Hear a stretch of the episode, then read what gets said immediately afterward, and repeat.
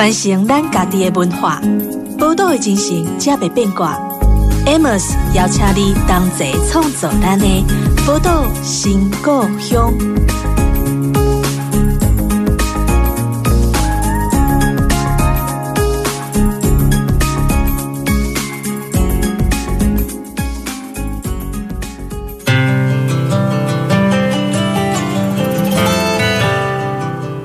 欢迎光临宝岛新故乡，我是 Amos。这个节目在宝岛联播网播出，但如果你习惯用手机收听的话，你可以选择用宝岛联播网的 APP，或者是你到 Podcast 去搜寻宝岛新故乡也可以哦。那今天我们邀请的来宾哦，是来自哦，据说是台湾最无聊的城市的第二名，哈，第一名是我们的苗栗国哦，第二名是我们的云林国。他是一位酱油厂的第三代哦，但是这是第三代呢，他却让外地人抢着到云林吃饭，因为每一次。飞雀餐桌只要一上线，几乎在很短的时间之内，有时候是两分钟，有时候四分钟就快速的卖完了。哈，就是像我就是想要订他们福流记的餐桌呢，一不小心晚了十分钟，哇，此生无缘了。哈，他们在这个云林举办每个月一次的一个飞雀餐桌计划哦，那用自家产的酱油，然后尝试或挑战各种不同的料理，而且还还会召集各地的那个感兴趣的民众来吃。那而且。透过这样的一个餐桌活动，他们也串联了云林的小农、加工业者和一些小店哦，那就是让各式各样充满台湾式创意的美感和美味哦，跟我们的那民众来一起来共享。那同时也透过这餐桌呢，去散播友善土地的关怀。今天邀请到的呢，就是玉鼎新酱油的第三代传人谢宜晨，宜晨来跟我们大家分享。宜宸先跟我们的听众朋友打个招呼。各位听众朋友，大家好，我是宜晨。呵，我们讲到这个云林西螺啊，很多人。第一个想到的就是酱油，因为其实有各式各样的品牌都在都在西罗，我觉得很特别。然后是为什么？呃，应该是早期在西罗这个地方哈，就是有一个。呃，酱油的群聚，但是如果要讲到这历史，可能有点长。嗯、但是总而言之呢，就是酱油这个产业在西游这边就开枝散叶了。嗯，那开枝散叶之后，因为以前可能工作上面来讲，可能就比较单一嘛，可能就务农，嗯、然后在刚好有产业，然后就去做酱油这些这个工作。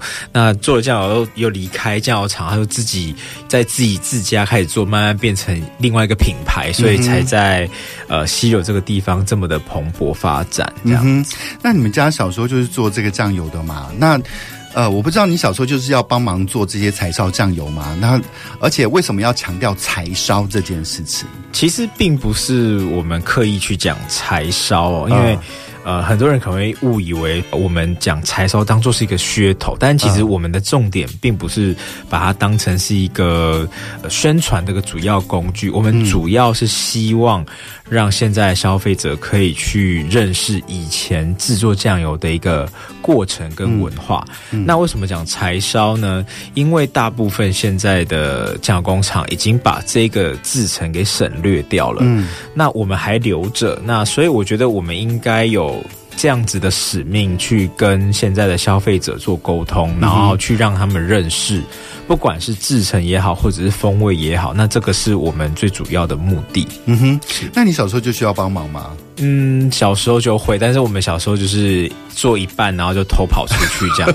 对，就是算边玩，就是被阿公阿妈或者是爸爸妈妈召唤的时候就来。对，就是通通常会是被抓回来工作，那抓进来之后可能做一下下，然后趁他就是不注意的时候再偷跑出去这样子。小时候都这样。那我不知道你在整个后来的成长过程当中呢，就是你对于做酱油这件事情到底是喜欢还是不喜欢？其实到最后为什么又回到家里来接班呢？呃，制作酱油的部分其实以前并没有这么的喜欢。其实你可以问。各行各业被这些行业养大的小孩啦，嗯，应该有百分之九十吧，并没有讲百分之百，讲的很含蓄哦。但是基本上大部分，其实我遇到的、接触到的，其实原本都没有要接班，都是想逃走的状态。对，因为特别是我们这一辈，就是爸爸妈妈都会教育说啊，你就是。读书好好读啊！你看我们做酱油这么辛苦，那你以后还要做酱油吗？用恐吓或比较，他可能当然希望你未来就是生活可以轻松一点，然后不会那么的，就是像他们一样，嗯，所以他们就用半恐吓的方式去说啊，你就好好读书，未来就不用做这么辛苦的酱油产业这样子，嗯哼。所以我们长久以来就根深蒂固，就是哦，我们以后不会回来这样子。是。那后来你出了云林去念书，你去念的是什么？其实我。我跟我弟两个读的科系哈，其实都跟酱油无关呐、啊，uh, 都跟食品无关。那其实真的就一开始没有想要承接这件事情，嗯，uh, 因为我们在想说，应该到某个阶段，然后我们可能就会暂停，然后就离开这个产业。这样、嗯、原本是这样想。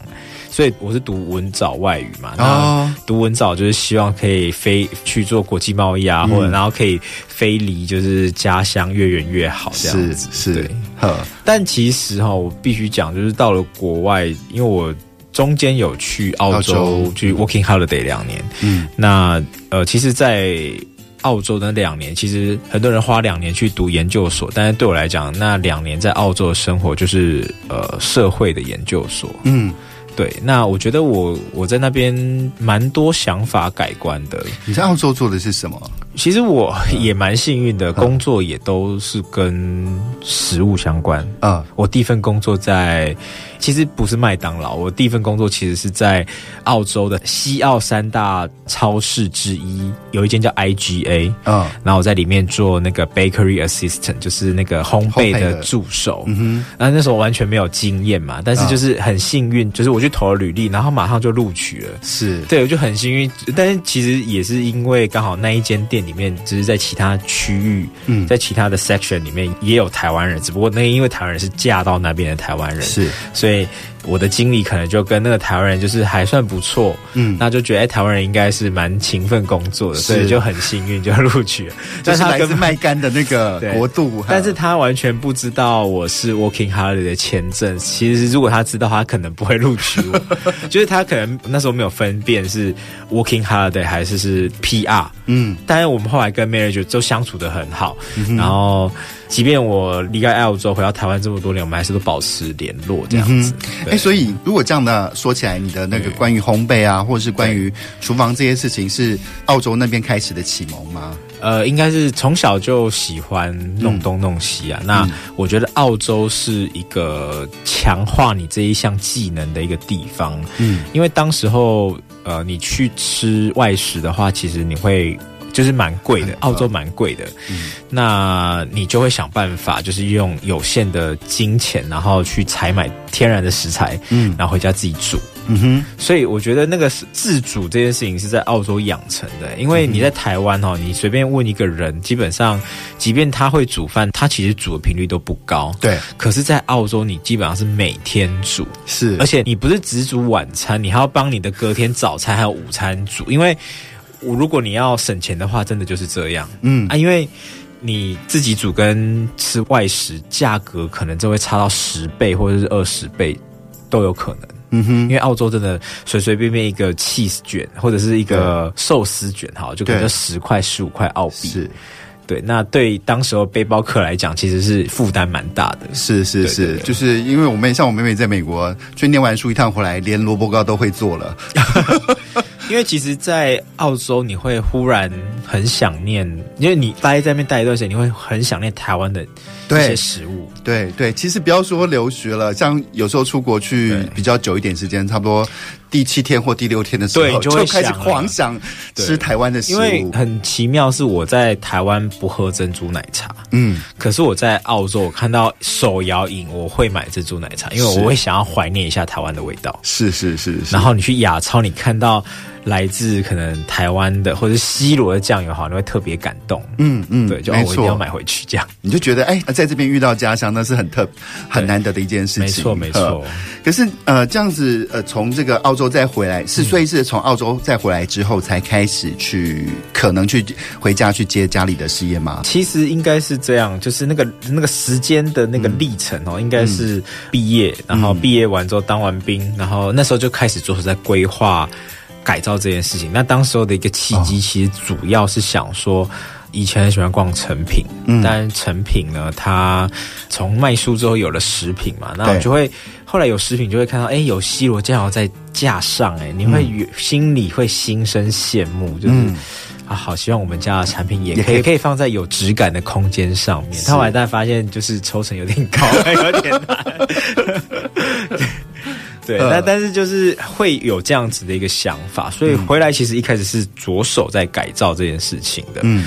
那中间刚好遇到三小市集的宜倩啊，对，不知道大家认不认识三小市集？在云林斗六的非常棒的一个呃，就是一个理念的一个品牌，它就是收集整个南台湾吧，它都应该有接触到的一个食农品牌。嗯，那当时候他还是学生，那他们在规划 B 展，那其中一个就是宜倩当时候做的就是呃小农市集。嗯。我们那时候，因为其实我们那时候是从一个豆浆的招牌被他们看到，嗯哼，因 为我们一开始就是讲我没有那么忙，所以我们还要兼卖豆浆，而且那时候二零一一年那个时候，其实没有什么人在。注意非基因改造这件事情。对，然后我们那时候就贴了一个“飞机改豆浆”，然后他因为“飞机改”三个字停下来了。嗯，然后因为豆浆，他喝到豆浆很好喝，他很希望说我们可以去他那个那时候三小洞摆摊。嗯，然后我们就因为豆浆，他认识了酱油，然后我们后来就在三小摆摊这样子。嗯，对，然后就是从第一场，然后一直摆到很近期，后来真的越来越忙，才没有去这样。是是是是这样的一个契机。嗯，所以其实本来。毕业之后就已经有心理准备，说可能会回家了。对，只是在准备的过程当中又遇见一切。呃，那时候的想法没有想的那么多，当时是想说啊，既然有遇到以前，他是设计相关的，说哎，那是不是有机会请他帮我们做一下酱油的嗯包装设计？对，包装设计就是让我们的酱油有。机会可以让用不同的方式让大家看到这样，嗯、那真的也很幸运哦。他就是那时候用一个，我们那时候用一个很低的价格，就那时候就是因为真的没有什么经费，也没有经验，然后那第一次，嗯、那一切也很也很棒，就是、嗯、就是愿意协助我们这样子，嗯、就是刚开，所以我们一直来只要有机会，我都会对外跟大家讲说，其实玉鼎新啊，真的是没有没有三小时集的话，他不会走到现在这个样子，所以真的是非常感谢他。因为有有了一个有了一个开头嘛，嗯，有了一个开头之后，我们开始做一系列的改变，那对才被更多人看到。对，嗯、可是那个开头其实某个程度也是最难的，这也就牵涉到说你回家之后，因为其实毕竟就是在呃做决策的还是爸爸妈妈，还是上一代，对对对对。那跟他们的沟通有没有碰到什么困难呢？譬如说要改包装这件事情。哦，那个时候其实爸爸非常，那时候的印象就觉得好像改标签就很贵，嗯。因为我们以前就是一次那个厂商不知道为什么就，就大批量，就一次印一万八千张。啊，那时候一万八可能一张可能零点五或将近一块钱，那就一万快两万块了。嗯，那对我们以前那个状态来讲，其实一次要付到将近两万块啊的那个标签费用，其实是非常惊人的。嗯、啊，那我们一次用都用的超过一年两年这样子，对，甚至都用不完。对啊，所以那时候其实就呃，爸爸的印象就觉得啊，不要改标签，因为你改了之后就是很多很麻烦啊，那不知道后续效益好不好。对，然后那时候我又重新把我们家的品牌重新做一个改造，嗯，就是把阿公以前六十年前的品牌重新再拿回来使用。哦，所以那时候爸爸手上用的不是阿公那时候的，不是玉鼎新这样，对，是用另外一个品牌。嗯、那个时空背景是我们以前的玉，那个玉是玉佩的玉，嗯，那鼎是代表火，嗯，那时候阿公刚用玉鼎新这个名字去经营的，其实经营的并没有特别的顺遂，嗯哼，那所以阿宙就问跟阿公讲说，会不会你名字取得不好，因为玉怕火，嗯，啊，玉怕火放在鼎上面是不太好，对，会裂掉，然后所以就。改了另外一个品牌，嗯，那改了另外品牌，阿公跟济公两个都用同样的名字，所以一直以来都会有一个困扰，是有些时候是我们的客人买到他们家的酱油，哦，那他们家的客人也会买到我们家这样，就会造成一些误会，对，会。那长久以来就是一直会有这样子的问题，所以我们就想说，那重新把阿公的。品牌拿回来使用。那我们把玉佩的玉换成御饭团的玉，就没有要做说玉怕火的问题，对，就重新呢就是问世这样。玉是驾驭，就可以驾驭那个顶，那个火顶。对对对对对，就是就是讲御饭团，然后听起来比较可爱的感觉。嗯，对。但是除了这个 logo、啊、logo 啊这些，还是我觉得某个程度还是小事。可是其实在，在、嗯、因为我们做事的方式跟爸爸妈妈一定不同，对，然后思考也不一样，甚至包括现代化的制成啊什么，嗯嗯嗯，那一定是不一样的。那怎么样去跟他们沟通呢？呃，我觉得一开始其实说实在。传统产业真的比较难沟通。那我当时用的一个方式比较没有那么好了，比较暴力的方式，就直接就是不管他们的意见，就直接改了。嗯，但是那个时候妈妈是 OK 的，那至少我妈妈同意，那我就去做了这件事情。嗯但是爸爸还是没办法接受。嗯但是当他看到，哎，我们这个东西真的改了之后，然后开始用了一些比较新颖的方式，嗯，不然那当时候脸书才刚开始嘛，对，那时候。很可怕！那时候我们刚弄了一个粉砖，嗯，你一有报道，那个触及率是现在的可能超过一百倍或一千倍吧？是是，对啊。当时候，嗯、我们当时候就是想说啊，我就把我以前我就买那时候去澳洲买了一台 G 十二 Canon 的相机，然后我就。把我们家志成这样拍拍拍拍拍，然后就很很随性的上传上去，嗯，让大家可以一开始先找到玉鼎新的照片，嗯，嗯，跟我们的制成就这样子，嗯，嗯，然后慢慢的就是我弟就开始学摄影，然后他从他的角度去拍摄，然后。那个手法跟他的照片越来越漂亮，对，然后就开始慢慢吸引大家，然后就创造了属于他自己的酱油美学，这样是是是是。其实每个回家接班的这些孩子，每个都有不同的那个对付爸爸妈妈的技巧跟故事啦。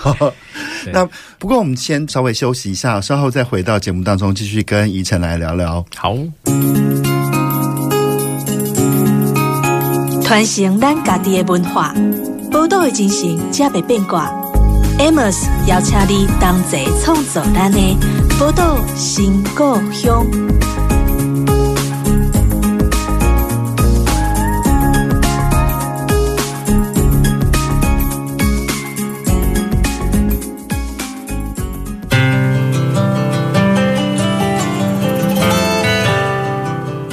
欢迎回到《宝岛新故乡》的节目当中，我是 Amos。那刚刚怡晨在上段节目当中跟我们聊到，怎么样去用什么方式去跟父亲做沟通嘛？先通过妈妈哦，妈妈是一个很 很重要的支持力量，让整个玉鼎新的走向朝着他们想要走的方向前进。嗯。那但我觉得比较好的是，就是你们这样一试，但是成功，结果是成功的。对，那一旦看起来有起色之后，嗯、其实杂音就会变少了。嗯，那慢慢他就会接受。嗯哼，对，那他就哎，我们这样的方式其实是可行的，而且我们的制程，其实我觉得我们现在就是你让他看到这样子的方向，其实是往对的方向在前进。嗯、那客人也会给他一些好的回馈。对对，那他就开始慢慢就会对，就会。啊在家里都是这样子，只要外人说一句话，都比家里的孩子说十句话还要强。对对对对，都是这样。对对，没错，没错。哎，可是你要跟我们聊聊，为什么你就是你们还是坚持这种传统酿造的酱油，跟现在比较熟悉的那些商业商业版本的酱油，它会有什么不一样？那它的好处在哪里呢？呃，应该是说我们现在想要讲的一件事情哈，并不是说。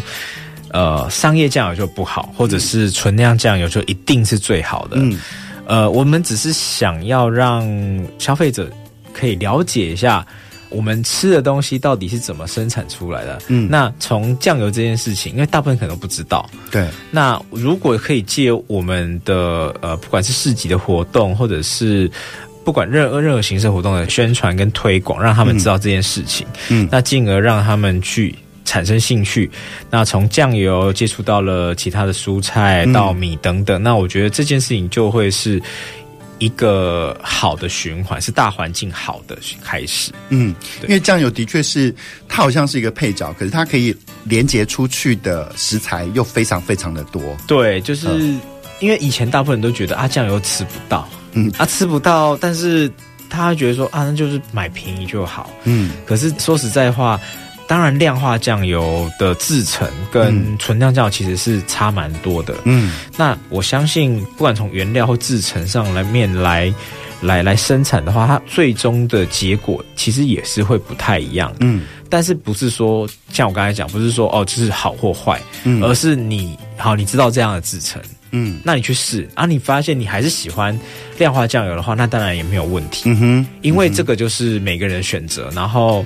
像我们我自己就有认识的朋友，就是说啊、嗯。哦，他想要卤东西卤起来会很黑的，嗯，那我就说，那你不适合买我们家酱油，你去买市面上。他说哦好，那我去买市面上的，啊哈，对，因为这这是很诚实的东西，那就上色上色，因为市面上他要上色，他必须要上色，嗯、那我就会说两种方式，一个就是你自己炒糖，那不然就是买。可以上色的酱油，其实传统的做法是炒糖嘛，对不对？对，是用糖去。如果不炒糖，你酱油要很深哦，你要好几年、十年才有办法弄黑到卤起来很黑。我想问一个冒昧的问题：酱油真的可以摆上十年吗？可以啊，哦，真的可以。但是第一个咸度要够，嗯，然后就是清酱油。哦，咸度够，你放一百年都不会坏。那会有那个跟酒一样是越陈越香吗？会哦，呵层次会更丰富。啊哈，哇，这真的是出乎我的意料。前提是两个前提，一个是清酱油，不能是酱油膏，是，然后。它必须咸度一定要够，至少要、嗯、可能我在我在想，如果要放很久很久的话，可能要超过十八度吧，因为十七度防腐嘛。是、嗯，所以基本上超过这个阶段，至少啊，当然如果最好都可以超二十度的话，嗯，那个咸度一定很咸，但是它就可以放很久。嗯哼，嗯哼，对，对对。到后来呢，就是回去做酱油之后，怎么样又开始去发起？或是创造这个飞雀餐桌这一系列的活动呢？其实我们做的所有事情，并不是说我们会这个东西，嗯、而是先从我们自身的兴趣或者是会的技能开始。是、嗯，那当时我并没有意料说会发展成现在这个样子。我当时只是想说，我就要煮饭啊，反正我在澳洲也是煮饭给大家吃，就很开心。对，对当时候就是保持着一个过程当中，我可以。我不用每天做酱油的工作，就是暂时逃出来。对，应该是说，当时候因为每天都是酱油的工作，很繁琐的工作，嗯、那人手不够，所以真的是无时无刻都是在那边就是处理酱油的事情。嗯，然后出货其实会很心烦。嗯，那我我是比较容易分心的小孩哦，所以我需要一点不同的事情让我可以去舒缓，就是一直在做这件事情的压力这样子。嗯、所以料理这件事情变成变成是我的一个休闲。啊哈！所以煮饭这件事情对我来讲是一种舒压，嗯哼，是释放酱油的压力这件事情。嗯，那一开始就是想说啊，我们刚好我们一七年遇到一些销售的问题，那客人都不会煮饭，然后不知道怎么酱油怎么使用，那我就煮给他们看。嗯哼，那就是一七年年底我们就开始了餐桌这个行动。那餐桌行动呢，我们开始都找身边认识的朋友。然后我们就做一些菜啊，说哎，这样子你觉得好吃吗？还是、嗯、就是给他请他们给我一些回馈。大概半年之后，一八、嗯、年就正式就是公开对外招募，嗯、就是哎你来吃饭，然后我们来导览酱油。但、是如果你硬把它说的话，它就是一个宣传推广酱油的一个企划。是是，但没想到这个企划变成一个品牌，而且甚至这个品牌已经开始就强到就是。连接到了很多不同的呃人事物上面去。对对对，嗯、可是，一开始它就是这么热卖的状况吗？还是说它中间还有它的那个形式上？呃、因为其实飞雀餐桌不只是这边吃一顿饭而已。对，当时候其实一开始是为了要让大家重新认识我们自己酱油这样子，所以我当时候是免费。所以一开始其实当时候在公开，因为一开始并没有对外招募嘛。那我们那时候就是，哎，我们做完一场，我们就拍照，然后就。呃，我其实很用心的在去研究这些，不管是看食谱还是线上的影片哦，所以我就很用心的在做，而且我自己也很有兴趣，所以我就会花很多时间在这个上面。嗯，那大家看到这东西成果是好的，而且我弟那时候拍照也越来越好看，对，所以大家就会问说，这是什么活动？我可以参加吗？嗯，那我们一开始第一场、第二场、第三场都没有开放嘛，嗯，那询问度越来越高啊，就呃大家想来，然后我们最后半年之后就开始吧。其实后来就就一天顺水推就推出去了，然后就前期开始的时候就蛮好的，嗯。对，就一下子就就额满了，就受到关注了，就开始受到关注了。嗯、对，那一开始前期都是先以酱油的客人为主，嗯，对啊，所以我觉得我们算蛮顺利，而且那时候免费嘛，嗯，免费哦，所以那时候然后我们就是有呃好吃的料理，然后带大家看酱油，那大家其实就会觉得，哎、嗯，这个活动是有意义的，嗯，不会只有吃完这顿饭而已就离开了。对，对那早期就是真的就是导览加吃饭，嗯，那我第一后来就想说，哦，我觉得我们应该要再做更多一点，就不要只有这样子而已。那我在菜色的料理上面也也会遇到客人，就是跟我讲说，哎、欸，觉得他觉得这道菜很好吃，那你加了什么东西？然后我说哦，我这是用了呃地方生产者的小麦啊，月光下小麦啊。嗯、他说什么是月光下小麦？我就跟他讲月光下友善农这一个品牌。嗯，但是我并没有办法这么巨细靡遗的讲出这一个品牌。是，我就想说，那如果说有一天我直接找月光姐姐来，会不会更简单一点？更清楚？对，更清楚。所以我后来就邀请了月光下，那时候是第一次，就办了好几场之后，开始邀了第一个生产者，嗯，发现效果太好了。嗯哼，因为月光姐姐就是一个很感性的人，她一边讲，她一边很感动，她就会落泪。那当时大家被她氛围感染了，因为回到家里种小麦真的不容易，嗯、就是她是嫁过去卖寮，那她卖寮也会被误解嘛，那她就会觉得有些时候就是蛮心酸的，嗯，但是这个心酸她必须把它转换成动力。持续的去做宣传，然后改变大家对于这个地方的印象，所以我觉得这样子的产品跟这样子的人，我们觉得我们应该要好好的把握住，然后让更多人知道这件事情。是是，是，第一场、第二场觉得不错，然后还开始哎，身边有一些不错的生产者，就找找找找找进来这样子。嗯哼，所以那个朋友就越来越多了。对对对，极盛时期有到将近三十个品牌。是，嗯，哎，可是我想，因为一开始是免费嘛，但是从我觉得免费到收费之间，对，它是一个很大的一个门槛。对。对，那时候是也是顺顺的就跳过去了吗？还是？其实其实蛮顺的哎、欸，但因为我们真的太便宜了，嗯，我们当时候就抱持着一个就是请大家吃饭的精神，嗯、所以一开始即便有收费，也是从两百块，嗯，然后后来跳三百五，好，然后从三百五再跳五百，嗯，然后再从五百，然后到二零二二年开始，嗯，我们已经完全收费，就是是，当然没有办法百分之百 cover 掉，就是所有。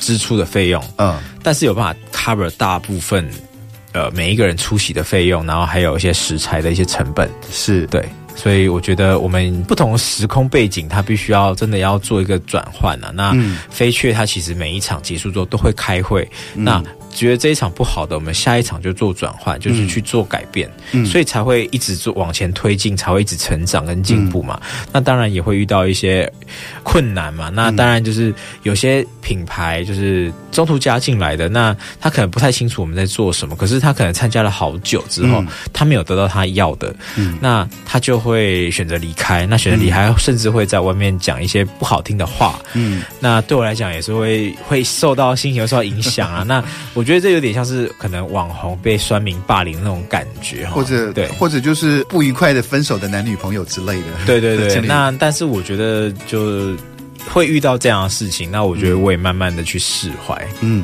对。不过你刚才在讲的整个过程哦，其实它跟所谓的那个商业逻辑其实是很不一样。它尤其定价策略，它本来就不是照商业。对对，不是。就是我常常会发现一些有趣的例子，就尤其是在台湾一些地方上的一些有趣例子，它完全背反了所谓的商业逻辑。没错，没错。但是它却慢慢的却又繁盛昌茂起来。是，像有一年我就是周间吧，就是反正我觉得上班很很烦很累了，然后就临时请假，我就跳上车就往台东走，然后一边跳上车才一边开始在订民宿。嗯，然后到了那个民宿之后，那个民宿老板娘才问我说：“哎，你今天是来听陈升演唱会吗？”我说哦，我不知道哎，就说哦，原来有陈升有来演唱会，那我就去一下好了。嗯、在一个礼拜三的晚上，在台东的铁花村，这场演唱会满满的都是人，然后、哦、然后完全是因为之前以前我们一直在做行销，对。这样的经验就完全就是打破，我怎么可能？而且是在台东啊，是在一个如此遥远，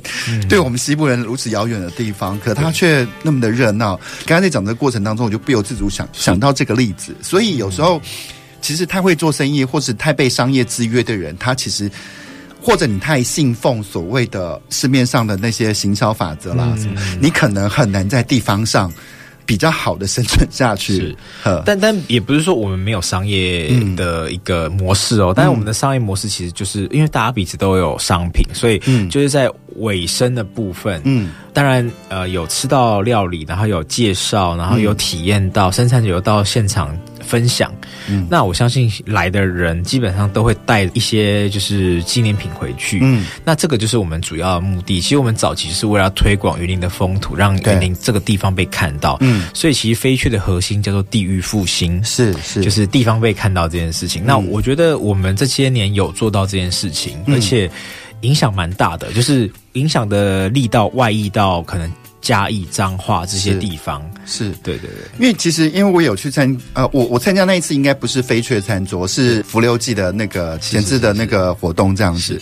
然后我一到那个现场，我觉得哇，空间就是非常非常的细致，非常迷人了。那其实很多在地方上，我觉得这又会回头去观看那些很多在地方上想做出一些不一样的东西的人。其实看过飞雀餐桌一些照片，然后包括空间，包括像那个他在。整个体验设计上面是非常非常的细致的，好，从花器的摆放，然后到植物的选择，然后到那个空间的选择，这其实这就常常会。因为有时候在地方上，他们在做这些事情的时候，常常想说：“哎，我们要取的东西很很多东西很难，那不如将就一下。”然后将就将就就变成简陋了。是，虽然他们也觉得跟你们在做一样的类似的事情，在一样在推动地域复兴，然后再去做一些呃，把那个从产地到餐桌一些基础的想法都一样。是，可是它效果其实是会很不一样。我觉得差别就在这些细致的程度，然后这些细致程度，我觉得呃，它某种程度是我觉得是很棒的一些商业设计。是，我觉得呃，阿莫斯，你知道这差别在哪里吗？嗯，其实我觉得差别在于美感这件事情。嗯，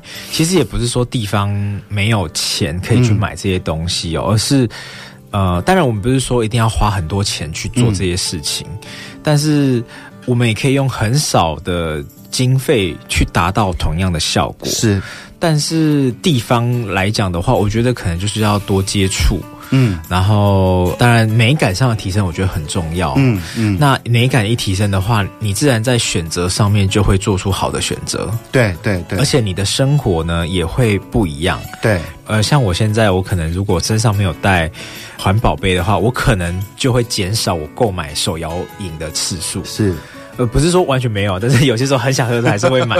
但是我就会跟自己讲说，哦，那我我现在没有真的很很想喝，那我就不要买，就是我没有带环保杯。是对，我觉得这件事情是会从生活上去慢慢去影响你自身跟身边的环境跟人。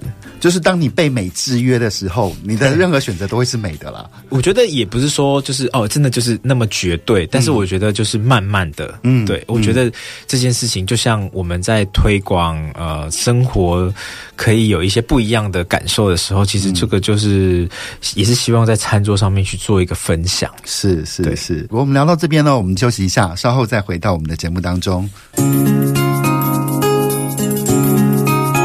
传承咱家己的文化，报道的精神，才袂变卦。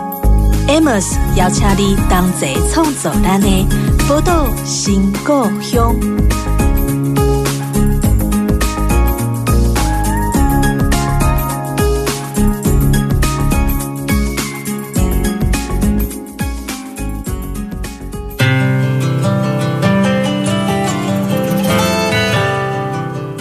欢迎回到宝岛新故乡的节目当中，我是 Amos。今天我们邀请到节目中的那个朋友呢，是来自云林玉鼎新酱油的第三代传人，也是飞雀餐桌的创办人宜晨哈，来到我们节目中跟我们聊聊。那不过我们刚才在聊到这个飞雀餐桌啊，聊到玉鼎新酱油啊，嗯、但是因为去参加了一个，我觉得我算是很感动的一个活动，是就是云林的浮流记。是为什么感动呢？就是因为呃，之前呃，之前跟宜晨在在一个朋友的店阿姨厨房碰到的。时候，他们有稍微聊了一下浮流祭怎么形成的，就是一群人花了两三年，慢慢的聊着聊着，慢慢才成型的一个活动。是是，我觉得这种时间凝聚起来的这样的一个事情啊，那我就觉得非常了不起啊！哈，然后再来浮流记，它其实让我们看到了云林大皮的那个三秀园，是他们让我们看到哦，原来在可能还没有大皮这个地名。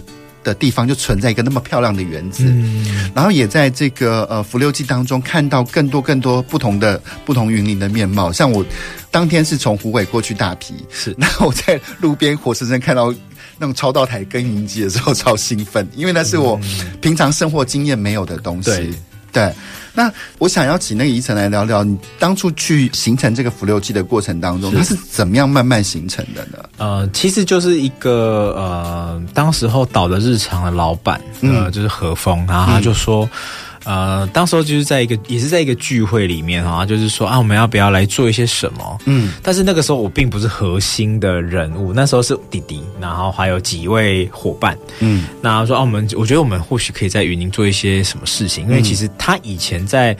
高雄啊，在台南的时间点，他其实就是会呃每个礼拜六日都不知道要参加哪个艺文活动，其实很多的。嗯、可是云林这边真没得选择，就是没有。嗯，对，所以他的想法就是说啊，我们或许是不是有未来有机会，是不是？也，可以这样子来一起共同来办一个活动，但是要办什么不知道。嗯，但反正我们先聚在一起，然后聊天啊，一起吃饭这样子。嗯，然后我是在去年年初哦，比较比较开始积极参与这个事情。那我们这个团体叫云林的一百种生活，对，其实就是云林的百工百业。嗯哼，那为什么会产出浮流机这三个字呢？因为台湾大缺水。对，那大缺水的时候，我们就开始意识到水资源的重要性。说哦，天哪，台湾真的会缺水，嗯，真的有意识到水这件事情很重要。那刚好地下水、浮流水又是云林的农业命脉。哦，真的，对，那所以我们那时候想说、嗯、啊，那我们，然后因为其实云林有很多政策也是依附在地下水这件事情上，嗯，还有包含地层下陷的议题啊，嗯，那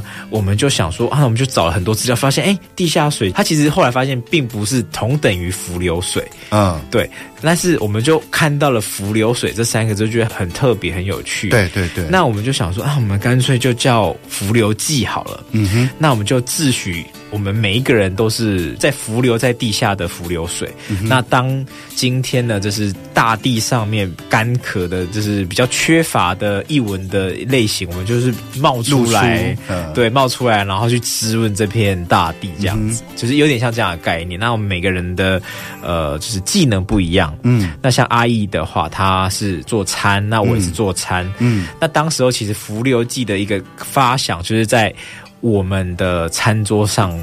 开始萌芽的，嗯，因为那时候就是每一个人就是说，啊，我们要办什么活动，对，可能导的日常老板说啊，我我他是导演，所以他可能想要办影展啊，然后办艺术展展之类的东西，嗯，嗯，那可能有些伙伴说啊，他想要办跟植物相关的，嗯，然后有些人说啊，那他跟教育相关的，嗯，对，那轮到我们说啊，我跟阿姨只会做餐啊，那我们不然就来办餐吧。他说哦好，那既然要办餐，那说哦那要办餐，那我们是不是应该可以加个音乐？乐，然后旁边可以挂个艺术家的作品，嗯，然后可以请人来演奏，然后外面要插个火把之类的，对，就是从这样开始慢慢的开始扩散，嗯，对，然后就变成现在的浮流记，嗯，就很有趣。我觉得那一场就是一个很神奇的夜晚，就是从一场餐桌，然后餐桌主题，然后说哦，餐桌上需要什么东西开始外扩，嗯，然后。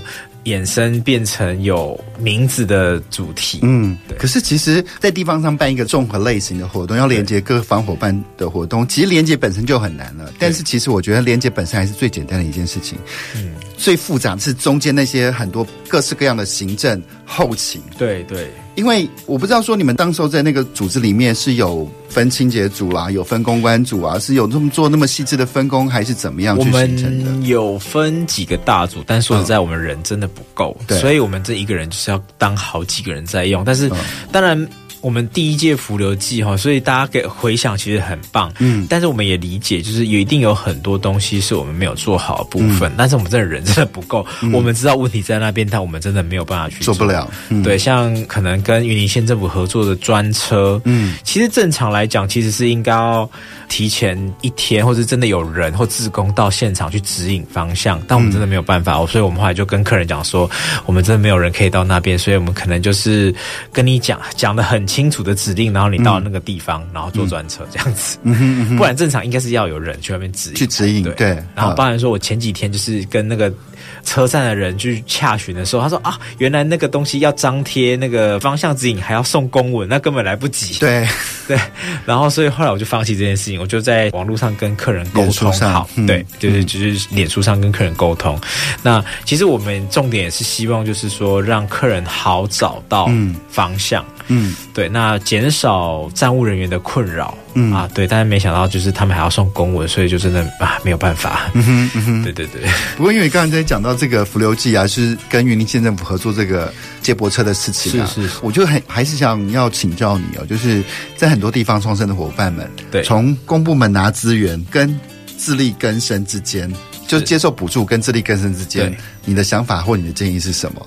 我我自己觉得，呃，合作可以有很多形式，你不一定要拿钱，你可以跟他讲说，我觉得有专车的话，他会提高云林来客数，那对于对于云林的 KPI 也是一个好的外地到云林的，对外地到云林的人也是一个正向的 KPI。对于文关处的人来讲，嗯、他们每年就是说云林来了一千多万，我们也贡献了一些啊，是是是，对，所以这个就是一个互惠的一个一个方案，就是我们可以吸引到人来。那我觉得我们可以用这样的方式来合作。嗯，那呃，当然。我们一开始在办的时候，一毛钱都没有，所以我们自己先掏钱出来。嗯，那比较特别是我们主视觉是找呃，就是艺术家来做，就是地方艺术家呱呱是那做了绝版版画，然后刻了一幅很棒的版画。是那用版画有一部分的资金筹措靠卖版画这边得来，嗯，但是还是很还因为这么大活动，其实还有很多不足的地方，所以包含我们找了家乐福来合作，就是市集的环保器皿的部分。嗯，然后找了透。南丰，然后永丰基金会的那个 Lina Anchong 会，我们就省去了那一边的费用。其实就很多部分这样拼拼凑凑，嗯，那。找经费真的很多很多困难的地方啦。嗯，那当然就是能够做的就是尽量找寻一些你可寻的资源。你没有钱，你可能很多事情都没办法做。对，但或许可以用另外一种方式的形式来呈现，包含跟虎科的合作，就是讲座的部分啊，那还有一些现场的布置啊，这样子，就就就我觉得就有各种不同的资源，然后少量的一起，所以我们会讲。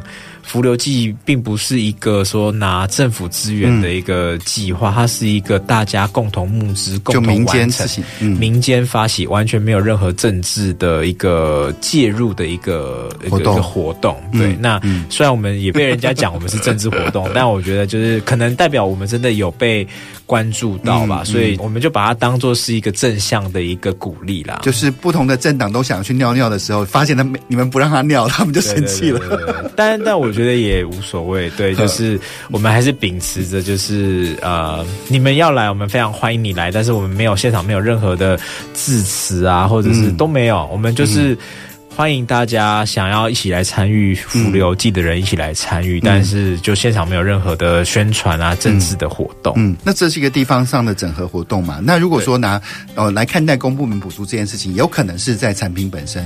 我我自己觉得跟公部门的合作当然也不是不行，像我们在后、嗯、中后期，嗯，就也后来有拿到青发署 Change Maker 的那个青年的奖励金，嗯哼，那所以这个部分就也协助了不少，包含设备的架设，不然我们可能真是要赔钱了这样，嗯，嗯，那所以其实就是我觉得在找资源的部分呢、啊，就是可以自己去衡量，嗯，那是不是真的需要？那如果真的需要的话，那就是。用什么样的形式合作？那我觉得都没有问题的，嗯、也是也不要怕会会遇到什么样子的困难这样子。因为其实很多很多的考量啊，或者是很多很多的担忧，就是你不做了，其实还是有那些问题会跑出来。对，没错，对，只是怎么样你去拿了补助，但怎么样对，对。怎么样去转化或做得更好，甚至说，我觉得宜晨做了一个很好的提醒，就说有时候呃你要去办这样的活动的时候，资源的整合比直接拿钱有时候是更重要的一件事情。没错，像我们也没有直接拿永丰的钱啊，就是永丰他们就是提供像呃演唱会的黑歌的呃演唱的那个费用，是，但是我们自己也去找另外两位，就是农村武装青年跟那个台语金曲的那个金曲歌王。啊，对，然后就是他唱完《福流记》之后得金曲歌王，就是非常开心这样子，对，对，是啊，呵，那如果说还有人现在此时此刻正在回家的路上，或者说他已经。在他的家乡，他决定想要做一些事情。对，你觉得他们最应该培养的专业或是素质应该是什么？